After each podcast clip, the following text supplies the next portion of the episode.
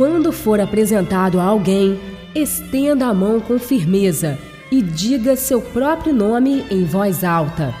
Faça isso olhando a outra pessoa nos olhos. Preste atenção quando ela disser o nome e, a partir de então, se dirija a ela sempre chamando pelo nome. Parece simples, mas nos dias de hoje, poucas são as pessoas que agem assim e por isso a educação vai morrendo aos poucos. Contribua para que os bons costumes prevaleçam. Estender a mão direita para cumprimentar uma pessoa é um gesto muito antigo e significa dizer: Não tenho nenhuma espada nesta mão, portanto, não tenho a intenção de te ferir. Sejamos amigos.